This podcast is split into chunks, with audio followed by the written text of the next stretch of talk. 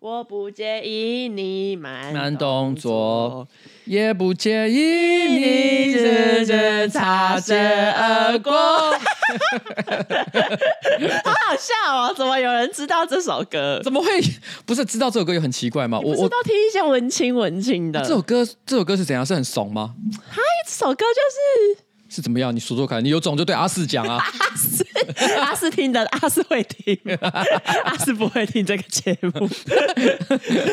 阿四可能现在一边开车，然后本来心里想说，今天要度过一个快乐的新资料夹时间，就上面讲说，哎，阿四，这不是这不是文青该听的歌吧？这是个怂歌，哎，你要在人民广场吃炸鸡？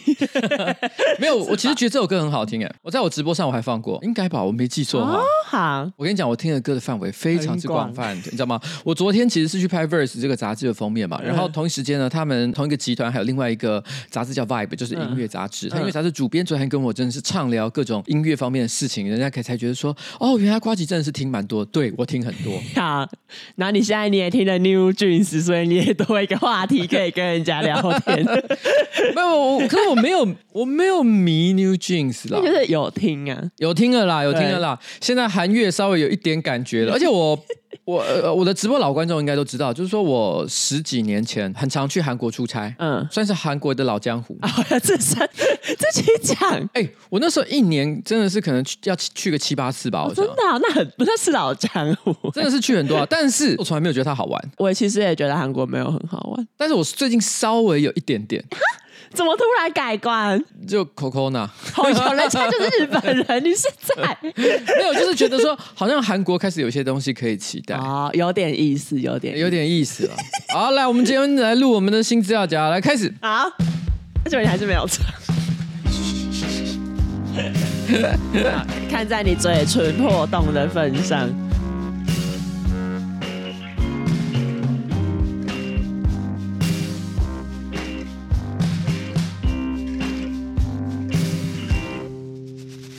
好了，哎、欸，大家好，我是上班不要看的瓜吉，A.K.A. 台北市市民邱威杰。好，今天是我们的新资料夹，Number One Three Zero。Yes，Yes。然后在我旁边是我可爱的小助理凯琳。耶，哎，我我都忘了把档案打开了，我要先打开，等我一下。啊，你要先打开。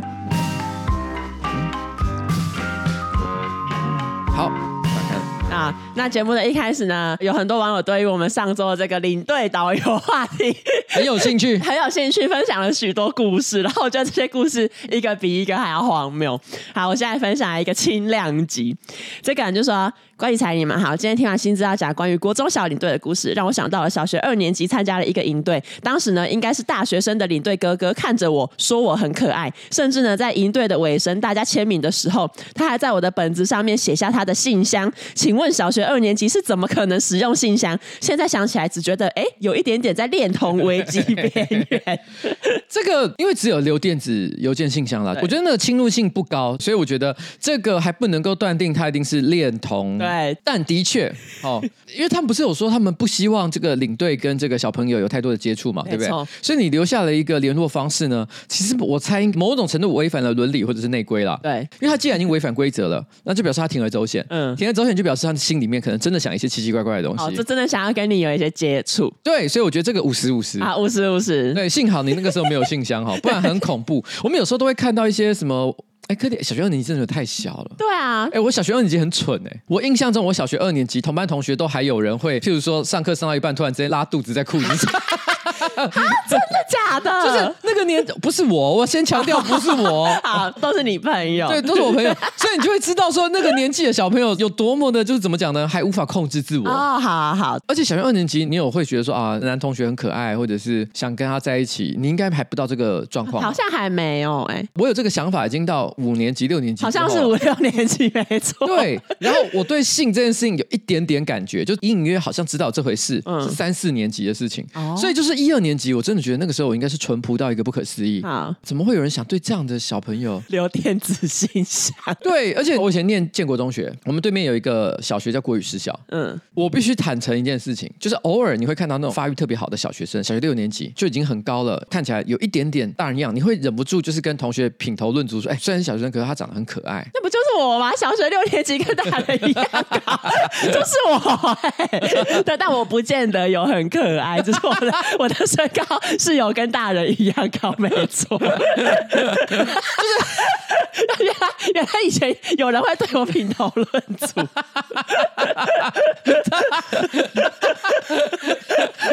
哎，真的是，哎，搞不好真的有，搞不好真的有。但我跟你讲，我们也没有做什么，我们只是单纯想说，哎，她长得很漂亮，哎。我们就是这样子而已，就这样子而已。但是你是小学一二年级，真的无法想象你会对他做这种评语。对啊，不可能，太小了，太扯了，真的太扯了。然后下一则呢，就是听到上一集的新资料夹，想起国小毕业旅行呢，我们也是被领队放的回顾短片感动的哭到不行。女生们呢，也像你们说的一样，三天两夜都围着我们的领队大哥哥。当时呢，我们毕旅结束后，大家也都有追踪我们的领队。中间呢，也就像瓜吉说的一样，大概感动只有持续不到一个礼拜。国二的某个暑假后呢，再听到领队的消息，是从新闻报道上某插姓领队以导游的名义随意进出饭店房间，安装针孔摄影机，大家一眼就认出来是那一个领队，因为他呢顶着一颗很有特色的头。看到新闻之后，国小毕旅的快乐回忆直接被这则新闻覆盖了。多年后的今天，我对毕旅的印象只有我的领队会装针孔摄影机。想问这样的领队是混蛋吗？哎，这不用问了，就是。对啊，这是哎、欸，而且你破坏了国中生的美好回忆。对啊，虽然他可能那个感动呢是逐渐淡忘了，但本来大家都觉得说哇，至少毕业旅行整趟旅程从开始到结束都有一个快乐的感受。对，但是现在这个快乐感受只剩下针孔摄影 只剩恐惧，只剩恐惧，而且搞不好他有装针孔摄影机吗？嗯，那之前呢？对啊，搞不好之前就有啊。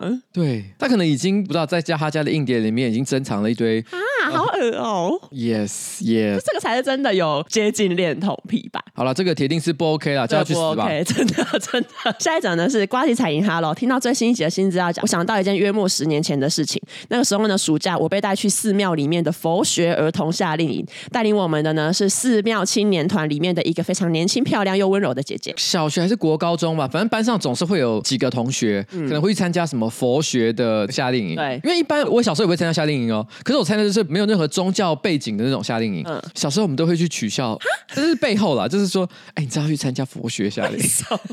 哦，你说因为小时候对宗教也不是这么的理解，就会觉得好怪哦。有点像我们去的是普通的这个夏令营，我们大家是快快乐乐去玩而已。嗯、但他们要被强迫，可能要禅修，哦、然后吃素，然后听上人的教诲。嗯，然后我们就觉得说好可怜，好好笑、啊。哦，就是你想象中那个佛学夏令营会比较不有趣。对，而且而且会可能灌输给他们一些奇妙的思想。那我们小时候就叛逆嘛，就会觉得这种小孩啊可怜呐。嗯，小时候了，小时候，小时候，对。我相信其实绝大多数的这种佛学，甚至于基督教的这个夏令营呢，铁定也是有他值得参加的理由。没错，好好好。然后反正他就说，他去参加这个佛学夏令营，里面有一个年轻、漂亮又温柔的姐姐。那在五天的营期结束以后呢，小队员们互相交换了脸书作为联络方式，当然也包含领队姐姐的。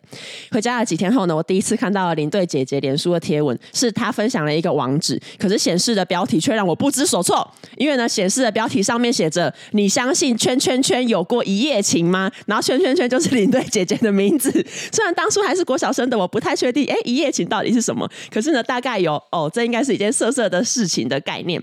然后呢，我当时呢还想着领队姐姐的脸书是不是被盗了？好奇怪哦，怎么会有人分享自己有没有一夜情的文章？对啊，其实这一段我真的看不懂，啊、你再继续讲。我也看不太懂。然后反正他就是觉得领队被盗，然后为了确认呢，他还特地点进去领队姐姐的个人页面，发现里面全部都是“你相信圈圈圈有过一夜情吗”为标题的网址分享。贴文的时间呢，可能长达几个月，甚至更久。于是年幼的我震惊的退出页面，接受着领队姐姐可能有不同的一面的这个事实，独自思考了一个下午。我觉得这真的很怪，这真的很怪、欸。我没有听过这种东西，就是你自己分享了一个你一夜情的这个页面，对啊，谁会啊？对，而且你点进去的页面是更多，你有没有一夜情的 连接？怎么会有这种东西？我直觉想到了，这应该就是被盗吧？或者大概十几年前，不是脸书很流行那种奇怪的心理测验啊？然后他会把那个里面的测验的名字都换成你的这样呃之类的，可能就是说，搞不好这个测验叫做你发生一夜情的几率有多高？谁会去做这个测验？或者是那种很无聊，不是会有那种说一点进去，他可能就叫做说你未来一夜情的对象是圈圈圈，你未来一夜情的对象是谁？然后就会是一些你的朋友之类的。哦，或者是明星，你未来一夜情的对象，噔噔，李东海。这可以讲一个题外话，就是七八年前，我不是说我是在一家香港做神魔之塔的那个手机游戏公司上班嘛？那个老板他在做神魔之塔之前，那个公司就是在做各种呃 Facebook 上的心理测验。哦，是啊，而且他当时应该是亚洲，甚至可能是全世界最大。他赚到拿来开发神魔之塔的钱，就是来自于那些心理测验。嗯、但是因为后来那些心理测验呢，实在太过泛滥了，所以某一个时间点、嗯、，Facebook 就把这方面的功能或者是演算法整个都取消掉了。嗯，所以你后来就很难再看到就当时那种很蓬勃的那个状态。嗯，以前有一段时间你会觉得所有的人都在做这些事情。对对对对对对对对对对。谈到关于心理测验，我想要分享一个，就是我大学的时候有一个心理测验网站，然后他的心理测验是就比如说你输入三个你喜欢的人的名字，然后那个系统呢会告诉你说，哦，那个人也喜欢你的几率有多大。我不知道为什么大学生还会去玩这个，然后反正我就看了觉得这一定是假的啊。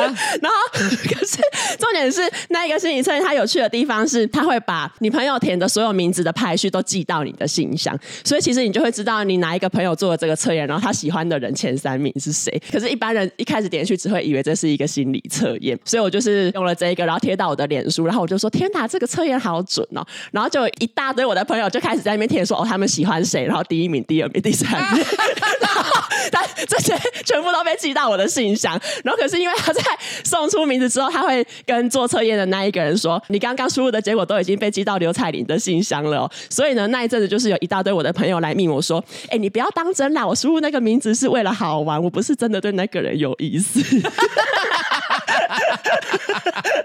我觉得好荒谬，对，就是一个。你们这群臭虾妹，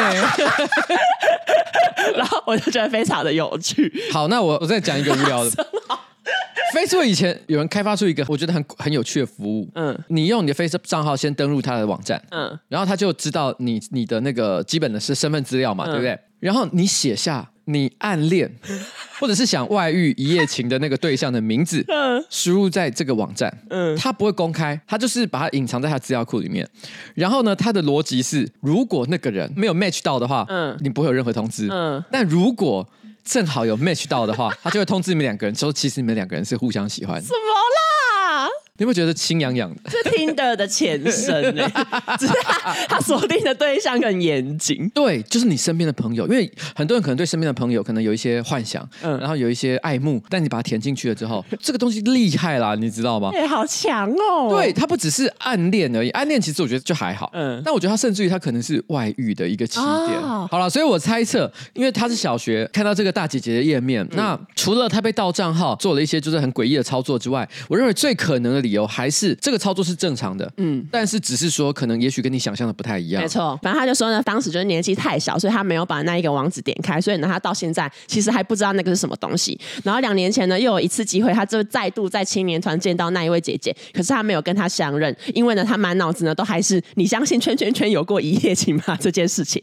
可是呢，他说他后来看到那一位姐姐的 IG，发现她已经结婚，而且有可爱的小孩子了，所以呢，他希望那个姐姐跟他的家人都可以就是身体快乐、平安健康这样。然后，可是他最后呢，他还是说。领队和小孩子交换联络方式前，可能还是要三思一下，以免太早让小孩接触大人的世界。好啦，这个可能真的有点心理创伤了。对，我们上礼拜讲到这个，就是因为我们讲到很多那个毕旅相关的新闻嘛。结果呢，这个礼拜呢，有一些就是跟毕旅有关系的新闻，比如说建中的学生就是因为毕旅群聚报确诊，其中呢，甚至有单一个班级三十二个学生里面就有十四个人确诊，这算是毕旅小悲剧。可是，在这种情况下，没有确诊哈，我知道，你知道，因为年轻人身体很好，很健康，确诊死亡的几率应该也是非常低，所以其实我不觉得确诊有那么可怕。但可怕的是没有确诊，那代表他们晚上没有到别人房间玩。对，那个像这个三十二个人里面的十四个确诊的人，他们一定是班上就是玩的最 happy 的人。哦，哦，对，人气王他们是那个核心。对，那其他的人就是那种咬着棉被，然后心想说他们现在到底在玩什么的那些人，怎么还没有人来邀请我？这会有一点难过，有一点难过了。好，上个礼拜有一个新闻呢，他标题超耸动，他就说中国疯传林志玲遭家暴，打断鼻骨躺病床休养，粉丝见真相怒了。然后反正就是最近因为中国就是传出林志玲被那个阿基拉家暴嘛，然后就打断鼻子啊，感觉伤势严重这样，然后那照片就一直疯传。然后中国呢，甚至就传闻说林志玲跟阿基拉他们有签那个婚前协议书，然后说如果林志玲承认被家暴的话，他可能要赔天价的违约金这样。可是呢，后来呢，发现这些病床照跟丧尸照里面的主角根本就不是林志玲，是一个韩国女明星。这则新闻呢被踢爆是假消息之后，微博上呢就说这则消息哦是台湾媒体爆料的啦。可是呢，台湾媒体呢却说是微博那边爆料出来的。可是后来就是有人去追查，发现呃，这则消息一开始的源头其实就是微博的一个营销号，然后那个营销号就是专门捏造一些不实的讯息放出去，这样。所谓的营销号就是说，他可能通过吸引大家眼球、刺激流量的一些比较特殊的话题，然后呢，来达成他一些可能行销的目的。对，这个情况呢，有点像是三个蜘蛛人的那个梗图，对对对对，大家互相指啊，就是你，就是你，就是你。我我那时候也想到，我是抄中国，我是抄台湾媒体的消息，不是，我是抄微博的消息，我是刷微博的消息。那到底是谁呢？对，这让我想到，哎，我们之前有讲吗？就是之前大 S 癫痫的那个。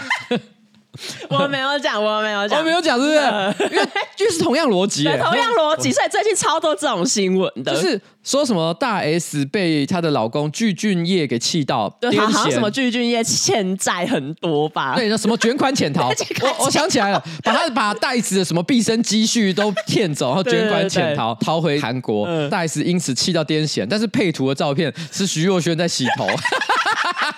他他其实是徐若瑄躺在那个呃，就是那种洗头的那个小水池，对对对对，然后在那边给人家弄头发。可是因为看起来就是闭着眼睛，然后躺在一个仪器上面，所以他就说这个是大 S 紧急送医的状况，超好笑。到底在公三小，很扯哎、欸。对，可是最近好像就真的有越来越多这一种。其实我不知道他们制造这些假消息的目的是什么，因为就是很明显会被人家踢爆是假的，不是吗？因为对某些人来讲，只要有流量就是好的。也是也是。那曾经有一个年代，我以前是念大传系的广告组，像我们那时候还有另外一个组是新闻。那我以前新闻系有很多朋友，他们都会聊一些什么新闻伦理。我们上新闻伦理课，然后里面告诉大家说，报道新闻的时候呢，一定要做的一些基本动作啊，哦、要查证啊，要干嘛啊，嗯、要有什么良知啊，什么之类的。你不觉得现在都已经没有人在管这些事情吗？确实，就是听说就直接写了。举个例子来讲好了，我们今天在报道一个可能丑闻好了，嗯、假设我的丑闻，听说我最近搞外遇，按照有新闻伦理的做法是，他就算外面已经收集了很多证据，嗯、包含就是说可能拍到了一些我的照片，但是新闻媒体记者一定要打电话来问我，问一声我的意见，我也可以说 no comment，我不打算评论，嗯，但他至少要做这个动作，哦、给我一个让我为自己就是辩护的辩护的机会，因为不能够只有单方面的观点嘛。嗯、但你不觉得现在根本就没有人在管这件事情？对啊，而且你知道之前有一个网络新闻，反正就那时候跨年吧，然后罗志祥要到花莲跨年，然后就有一家新闻媒体忘记是哪一家，他标题居然写彩铃们看过来，罗志祥要在花莲开唱，然后重点是他内文也完全没有提到我的名字，他就只把我用在标题，然后我就想说这到底是什么？不过我想他会这样写是因为他喜欢你啦，不可能是因为讨厌你这样写，所以我觉得我看到的当下呢，我是没有特别的生气，不会觉得是恶意，但就是觉得小荒谬。对，因为因为我觉得呃，对不起，我我因为我不是彩铃，好，但是我是假设我是彩铃的情况下，想象我在那个情况下的感受就是，我会觉得很尴尬，因为我会觉得看这个新闻的人，maybe 有三分之二的人更不知道彩铃是谁。对，对我那时候就想说，你写这篇有流量吗？就是我会有一种，难道我还要跟大家解释啊？那个彩铃的原因哈，是因为之前我在那个新资料夹常常讲到罗志祥啊，这个太多太多前言要去理解，对，然后就会觉得说，明明不是我的问题，可是我还要去解释这件事，对，哎，很好笑哎，对，太丢脸了，觉得不适合。好了，但是我们知道大家是没有恶意了哈。对啊，对啊。然后呃，下一则新闻是网友投稿的，就是令人生气的新闻。然后我先念他的新闻内容，然后你来猜他标题下了什么烂标？你是不是已经把标题写在上面了？啊标题最一开始有七个字，然后加一个惊叹号，后面他就写说：小男婴二零一一年被冷冻保存，医生成功解冻唤醒。你知道这个标题本身就已经很荒唐，我不知道那个七个字是什么。我跟但后面的标题已经很荒唐，七个字真的很荒唐。我先念这个新闻的内容，反正他就说中国有一名唐姓女子呢，她二零零九年十二月进行试管婴儿的技术，然后就怀孕这样，第一次胚胎移植的就成功怀孕，而且她在二零一一年的时候顺利的生下一个小孩。然后最近呢，他突然就是觉得，哎，想要再有一个孩子，所以呢，医生呢就成功的把十三年前的冷冻胚胎把它唤醒，所以呢，让这一名唐姓女子可以在四十四岁就成功产下第二胎。你觉得那个标题前半部是什么？我跟你讲，前半部我不知道什么，可是后面就已经很离谱了，因为它的标题叫做“小男婴二零一一年被冷冻保存”，好像是说你生下了一个小男孩，然后你就把他冰起来，然后你 像美国队长那样，对，像美国队长那样，他隔了十三年你把它解冻，然后他就他就哦活过来，对，不是。这不就是冻卵吗？冻卵，这就是冻卵。你只是冻卵，然后等到十三年后你解冻，然后拿来再怀孕啊？不就是这样？对，冻卵的目的不就是让你放了很多年之后，你想用的时候拿来用吗？没错。可是这跟小男婴被冷冻保存，在科学上有很巨大的差距。真的，我觉得人类已经到这个地步了吗？真的，真的。好，没关系。那我们先来看一下，那他那个七个字到底是什么？他这个标题前面还写了七个字：一出生就十三岁。他说这个。这个胚胎被冷冻了十三年，所以这个人一出生他就是十三岁呀！这个真的太荒唐了。而且其实照这个逻辑讲。那这样林志颖的小孩一出生就十八岁，不可能呢、欸，不可能。他是跟着后面的逻辑起来，他真的觉得是把一个小男婴然后冷冻保存。可是我先解释一下，如果今天是美国队长的逻辑。小男婴他在零岁的时候被冷冻保存，嗯，十三年后他还是零岁，对，他不会长大的，对，他如果有长大就没有冷冻保存这件事情，啊、他不会突然之间干，然后如果人在冷冻状况下还会变老的话，嗯、我冷冻三小，对啊，那这样为什么放常温保存就好？对，没错，就是这个意思。如果我今天把那个肉放到冷冻库，结果它一样三天就坏掉的话，我放冷冻库是为了什么？对啊，知道冰箱为什么被发明？不懂，不懂。这个是台湾的新闻吗？这个是 ET Today 的新闻。新闻伦理到底在哪里？新闻伦理注要注意一下新闻伦理。嗯、好，然后接下来下一则新闻是台中有一名男大学生，他两年前呢向台湾首庙天坛的玉皇大帝祈求说：“哦，拜托你让我可以考上理想的大学。”后来呢也成功的考上理想的大学。可是呢，因为他就是我不知道，可能小大一，然后课业繁忙，他就是一直没有去还愿。他到今年才南下要去找这个玉皇大帝还愿。可是呢，他却没有钱可以烧金纸还愿，所以呢，他就找了两名同学，花两千块租了一辆。货车开开开到台南，然后在某一天的凌晨呢，偷走了这一间庙前面其他信众放的价值接近新台币六万多块的六十七捆金纸，然后呢，把这六十七捆金纸呢，再到台南市仁德区的一间土地公庙焚化。金纸我们现在讲说，一般我们在烧的时候放在手上，那个我们叫一叠嘛，对不对？它那个捆的意思就是说，它是一个几乎像一个大纸箱那么大小，嗯、然后里面塞满满的，那个叫一捆，不是我们讲的那个手上一叠的意思哦。那六十七捆很多哎、欸，他叫搬家公司来。对，哎，而且我不知道大家有没有看过，因为像我阿公啊、阿妈他们过世的时候，嗯、我们当然不可能只烧小几叠，对对对对，人家都要住豪宅去了，要到未来世界去，对，所以铁定是要烧超多钱给他们的，所以我们也是一捆一捆这样在烧。嗯、可是你想想看，你你一般的那种小金炉，你有可能烧那一捆东西吗？不可能，因为那个东西就是一个超大的纸箱，对。它是有一个专门的器具在烧的，它是一个很大的，有点像是火化遗体的那种大火炉，啊、根本不用把那个拆开来，不用在那边折，啊、对，对对对，直接丢进去，砰就把它烧光。对，对。那我就问一个问题，他说把这六十七捆的金子塞到什么仁德乡下的土地公庙？土地公庙那种小土地公庙是怎么烧这个六十七捆的金子？而且他如果是要向玉皇大帝还愿，那他为什么在玉皇大帝眼下把钱偷走，然后偷到别的庙去烧？对，这就是我要讲的。这个地方超怪的是，他先去那边守庙祈求，他要考上大学，然后他考上了，然后考上之后，他要去跟玉皇大帝还愿。可是他的做法是去那一个台湾守庙的玉皇大帝那边偷走他的钱，对，然后拿到仁德的土地公庙烧给土地公。他到底在做什么？对啊这到底是什么啦？好，我现在假设他可能 maybe 是跟他讲说，我烧给土地公，请土地公转交给玉皇大帝。我先假设他是这样哦，请他转账啦。然后你到时候 Line Pay 给玉皇大帝哈，但是你是他也偷的也是玉皇大帝的钱呢、啊？对啊，你偷人家给玉皇大帝的钱，然后拿去说你等下我我等下我给你啊，这什么鬼还愿？我觉得玉皇大帝现在一定超生气，心想说我让一个第一能考上大学，与其求我考上大学，你不如先祈求你有钱来拜拜。而且一个小土地公庙，我觉得应该是没有那个设备可以烧这么多的金子。我心里在想，可能他连土地公庙都会烧掉。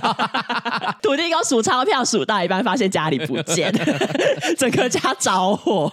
不过好了，因为我自己在北部看，因为北部空地比较少，嗯、所以我们通常来说要烧这么大量的金纸的话，其实一定是在一个很巨大的那种，对啊，那种呃火炉设施这样。不过我是听杰克跟我讲说，因为杰克也是南部人嘛，嗯、他说因为南部可能比较多空地，他说有一些人可能旁边有田啊，有干嘛，啊、直接就空地全部这样烧起来这样，嗯、也可能是这样，我不知道那是不知道。但不论怎么样，嗯，就很荒唐，对，就很荒唐。然后下一则呢，下一则发生在印度，印度的马哈拉史特拉省呢，哦，因为其实印度这个省它一直都有那种流浪狗的咬人事件。然后我记得好像在去年吧，就是也有发生那种婴儿被流浪狗咬。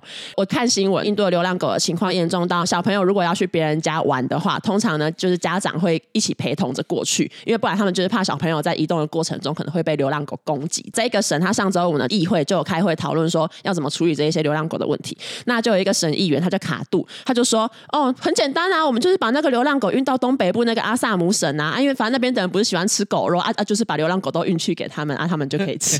”卡杜呢就还说：“哦，因为我最近呢才刚去过那个阿萨姆省啊，在那边有一条狗吼可以卖新台币三千块左右啊，然后他可能就觉得这是一个很划算的交易，可以解决流浪狗问题，又可以赚钱，然后阿萨姆省的人又有狗可以吃。可是因为他这个讲出来就是直接被骂爆，因为阿萨姆省的人喜欢吃狗肉，这其实算是一个刻板印象。印度东北部是有一些人确实是会吃狗肉，可是不是整个省都是。有很多人就喜欢把这个刻板印象放大成说，哦，东北人都喜欢吃狗肉。等一下，可是我对阿萨姆省的刻板印象是红茶。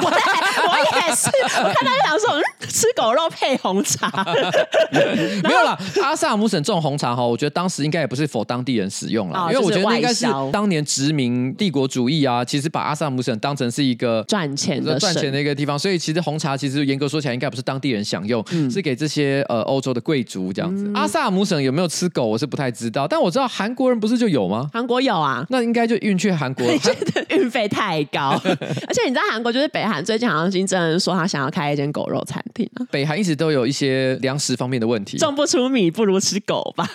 对啊，就是补充蛋白质嘛，补充蛋白，然后减少淀粉的摄摄取，所以大家都会变得比较壮，然后还可以帮印度解决流浪狗问题。我觉得这很好哎、欸，哎，对他们确实应该要提议这一个送去北韩呐、啊，烦死了。送去北韩，我其实有点忘记是哪里，好像是法国、德国有过小龙虾突然就是肆虐的情况，嗯、但是因为他们本身没有那么爱吃这种东西，所以对他们来讲就很困扰，因为影响当地的生态。然后当时就有一堆中国媒体就报道这件事情，说哦，小龙虾我们特爱吃，然后我们欢迎，我们欢迎。然后当时因为他们实在太泛滥了，所以后来还有很多中国的 UP 主直接可能就跑去那边，然后捕小龙虾做料理。反正他们也欧洲人也不介意啊。哦哦，我们中国人特爱吃，我们吃掉。而且当时我记得最有名的好像是英国，好像有一条河，不知道为什么就是大闸蟹泛滥，可是他们不吃。突然有这种宝物，对。结果后来他们就说，因为他们不吃，所以他们就有一种啊怎么办？这边这么多大闸蟹，结果疯狂造成这个中国游客在那边捕捉大闸蟹。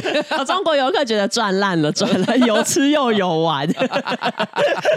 因为我们刚刚讲像海鲜类的，那我觉得大家可能比较是，我觉得亚洲人的公约数了。他们去吃小龙虾或吃大闸蟹，我们不会觉得太奇怪，反正解决人家的困难，又是我们心里也认认定的美食，互惠互惠，我们会觉得这是 win win 嘛。对。但狗真的是比较微妙一点点，就是台湾早年也有吃狗的习惯，现在是没有了。所以你今天说要把狗送来我们这里，我们可能可能也是无福消受了。对。但好了，这样想来想去，大概只剩下北韩。主要就是北韩，送给北韩吧。对，送给北韩。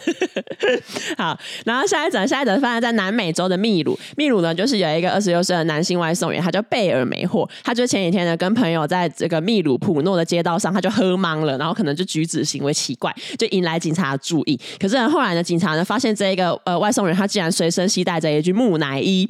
然后他后来就是问说：“哎，为什么你要带这个木乃伊？”这样，然后这个外送员呢就说：“哦，这木乃伊吼是我爸三十年前带回来的啊，他他叫做黄妮塔。”然后他就说：“这个黄妮塔呢会跟他一起睡在他房间里面，然后就像是心灵上的女朋友。”哎，我跟你讲，我跟你讲，这具木乃伊是父亲三十年前带回来的，叫做黄妮塔，跟他一起睡在他房间。这个他是谁？他是讲他自己。不是他爸爸，不是他爸爸，不是他爸爸。我以为他在讲他爸爸，因为这是他爸爸的木乃伊啊。哦，对啊，为什么他爸带回来，然后是他儿子在睡？而且他爸爸三十年前就带回来嘞。你为什么觉得是他而不是他爸爸？哎，对啊，为什么我会觉得是他？搞不好他爸爸就拿这个木乃伊跟他说他是妈咪，他是妈。这个为什么有单亲家庭？我因为我本来直觉也觉得是这个青年，他说瓦妮塔是他的女朋友，可是我一看这个文章前后文，说是他爸爸的女友，好像也对。关于木乃伊，我还要分享另外一则荒唐的新闻。二零一六年，西伯利亚时报的报道，那时候呢，考古学家呢在蒙古的阿尔泰山就有发现古突厥族的那个墓穴，这其实是一直到二零一六年为止第一个发现完整的土耳其人的墓地。那坟墓里面除了有木乃伊之外，还有一些衣服啊、枕头啊，然后可能一些当时的一些。些器具这样，这个木乃伊的性别是女生，然后她大概是在一千五百年前的公元六世纪下葬的，然后就从那个女生的衣服啊或者鞋子上的花纹，就是可以判断说，哦，那时候的人已经可以做出一些很精致的一些服装，然后反正大概是这样，然后至于后面的后面的就是走向非常的离奇，因为其实西伯利亚的报道直到我刚刚这边而已，他就是大概讲了一下这一个发现。嗯，可是后来呢，开始有一些媒体呢，他们从这个西伯利亚时报的报道里面发现了一张照片，然后那张照片呢，上面是呃木乃伊他的鞋子是上面有一些条纹，嗯、所以呢，就有一些媒体呢就报道说，这个女性木乃伊她居然穿着艾迪达的板鞋，蛤 反正就是木乃伊穿艾迪达就变成当时就是这个报道的主要标题，就是啊木乃伊居然穿着艾迪达，然后呢更扯的是，真的、欸，他是真的穿着艾迪达。还是说只是那个条纹看起来像艾迪达的条纹？它只是上鞋子上面有条纹而已。然后媒体就说：“哈，穿着近似艾迪达的板鞋。”然后接下来有更荒谬的走向，就是因为有这些新闻报道出来之后，就有一些网友呢，他们就说：“哈，所以这个是有时空旅人的存在的意思吗？不然为什么那时候的人会穿着艾迪达的板鞋，变成老高节目的一部分？老高，然后反正就有很多人就开始在疯传说：哦，应该是真的有时空旅人吧？因为艾迪达明明。就是近代才出现的东西，怎么会在这么久以前的木乃伊身上就发现了呢？呃呃，因为我我可以理解，就是这个社会上的人，大家都希望发生一些离奇的事情。对呃，推荐大家去看一本小说《时空旅人之妻》啊。非常好看，我觉得他不管是故事本身，还是他写作的这个手法，哦，我觉得都算是值得一读。啊，就如果你们想要追求一些离奇的、离奇的时空穿越的故事，对对，《时空旅人之妻》经典之作，对，经典之作。好，接下来是一篇迪卡的文章，然后这是就是有一些网友他们就是私讯到你的脸书粉专，反正这迪卡文章的标题，因为新资料夹吵架吵到分手。文章内容他就说，我从以前呢就很喜欢上班不要看跟呱吉。都会收听瓜吉的 podcast，可是女友呢一直都不喜欢。那我跟女友交往了两年，去年呢因为想要省房租开始同居，偶尔呢他会他会跟我一起听，可是他每一次听呢都意见一堆。直到有一集瓜吉呢聊到一些宗教的议题，有拿女友信仰的宗教开玩笑，女友整个炸毛，说她以后不想要再听到这个节目，也不准我听。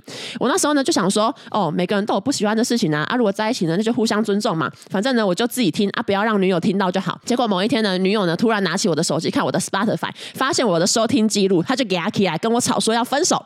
我当下当然是先挽留，可是呢，女友呢态度很坚决。想一想，其实我们呢同居之后呢，生活的摩擦变得很多。现在呢，连一点小小的兴趣都要被否定的话，那的确没有什么在一起的必要。所以呢，我们就协议分手。但是呢，直到我找到房子住之前呢，我们先继续住在一起。可是呢，我我去睡沙发。刚刚呢，女友在洗澡的时候，我看到她的电脑的赖叫了一下，可是手机却没有跳通知。哎，我就觉得很奇怪，所以我就把她的电脑打开来看。啊，一看不得了。了，原来女友呢一直有被别人包养，然后对方呢说，如果女友不跟我分手的话，那他呢也无法继续再包养我女友了。所以呢，我的女友呢就答应对方说会跟我分手。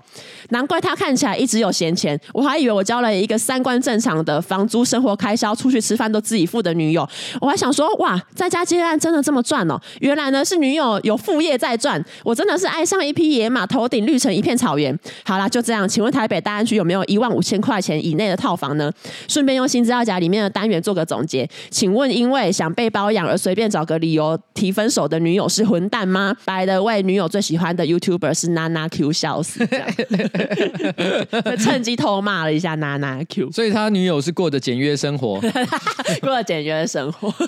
哎，你有看那个对话吗？有啊，他不是有贴那个就是那个女友跟包养对象的对话？对啊，对啊。其实那个地方我觉得是很大的亮点的，因为我觉得这两个人讲话的方式超级幼稚的。好，那你说，如果是。稍微念一下哈，这个男生先传一个贴图给他，然后女生马上就回说：“请不要周末赖我，我之前就讲过了。”对，然后那男生就回说：“哦，没关系，那就这样，到这个礼拜结束吧。”对，然后突然之间，哎，本来好像一副好好，这边直接就说结束。对，这个女生就传了一个鲁鲁米，那个叫鲁鲁米吗？鲁鲁米，鲁鲁米，鲁鲁米摸捂着脸的表情，这一副哦伤脑筋。他说：“真的不行吗？”然后那个男的回说：“你觉得有可能花这么多钱包养你，还跟别人共用吗？”然后女的说：“你这样说感觉好恶心。”不是，这是 你事实，就是你现在跟别人在共用。对啊，其实你这样说感觉很恶心啊，恶心的就是你啊。对啊，对啊，其实其实就是哎、欸，其实就是、欸、我，我觉得被包养也没什么，可是你要有职业道德。对，然后然后然后莫名其妙，他说不能再考虑一下吗？这个收入对我很重要。没有这个说法，那第一个说自己恶心，第二个他说不想要分手，因为这个收入对我很重要。他完全是站在自己的角度讲这件事情。没错，今天假设我是要包养一个女生的话，我会希望她挽留我的原因是因。因为其实他很喜欢我，对，就是他他享受跟我在一起的时光。对，虽然我是付钱给你，我也知道我多少是你知道用用一些臭钱把你给圈在我身边。对，可是我还是希望感受一点爱呀、啊，而且在一起的时候也很开心啊。这句话是补充说明。对，然后那男的说不可能，然后那女的回好吧，我会跟他分手。那男的就说：“你确定？”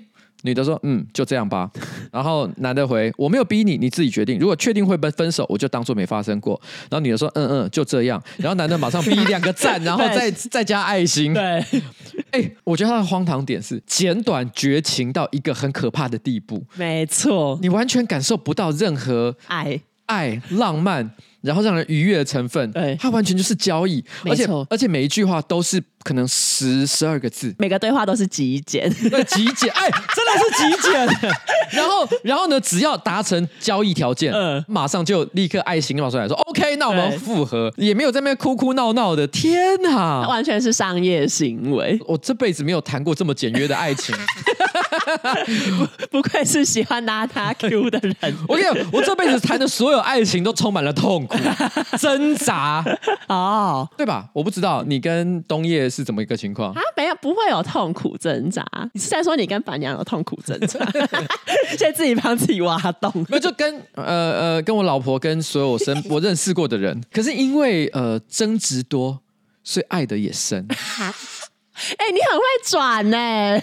你如果今天发生了双方发生了争执，嗯、你要挽留他的时候，一定不是说哦，我给你很很多钱，我给你一个月五万块、或者是说我真的需要这笔钱，我真的需要，不会是讲这种东西。我一定是费尽心力的让他知道、感受到一件事情，就是我真的很爱你。嗯嗯嗯，这绝对不是一句叫做“我真的很爱你”可以代表。对对对对，它很可能是一个很丰富的、感人的故事。对，我每次都花这么多的力气在搞这些事情，结果爱情很简单。对，原来 这么多年来，已经将近五十岁了，我都一直搞错方向。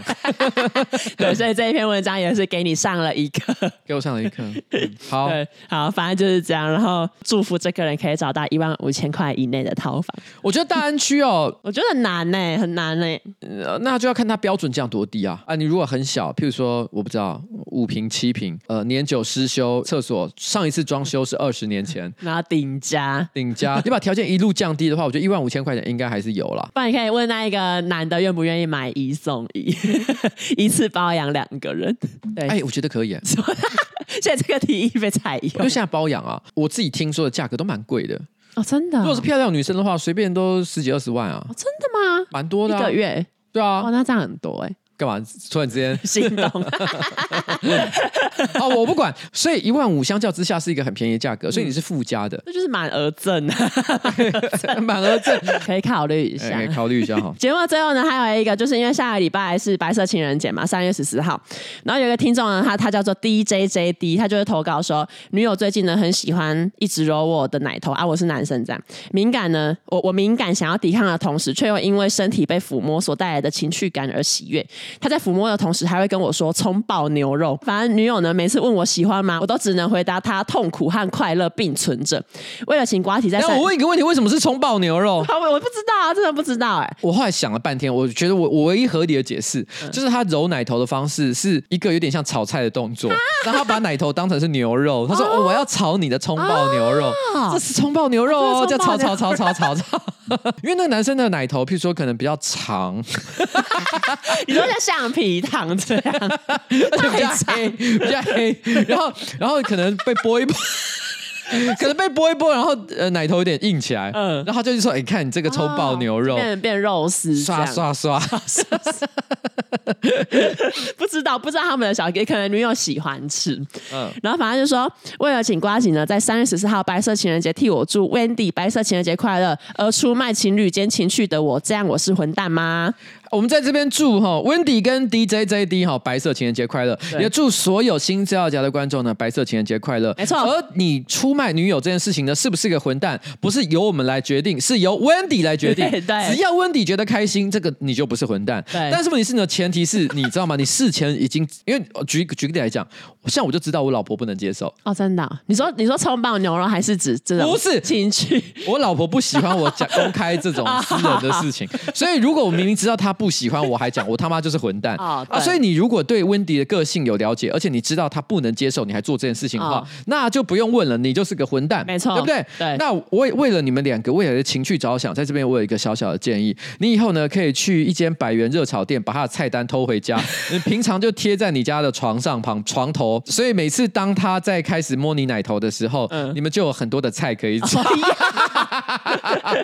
说 哦，那今晚想吃哪一道？然后 Wendy 就开始炒菜。对，想吃哪一道就吃哪一道。对。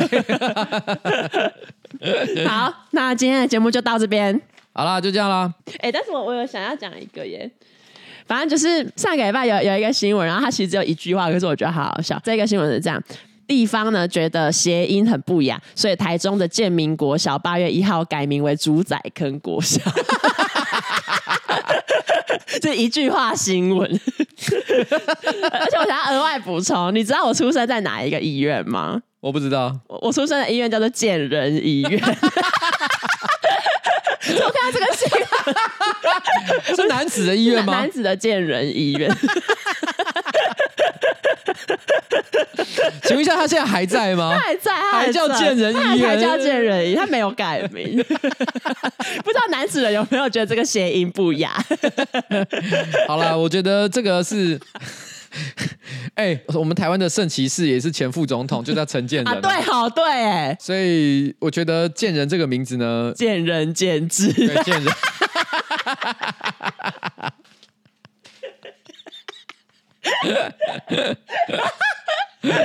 大家华裔的哟，大家华裔的。好了，我们今天节目差不多到此告一个段落哈。好了，那拜拜，拜拜。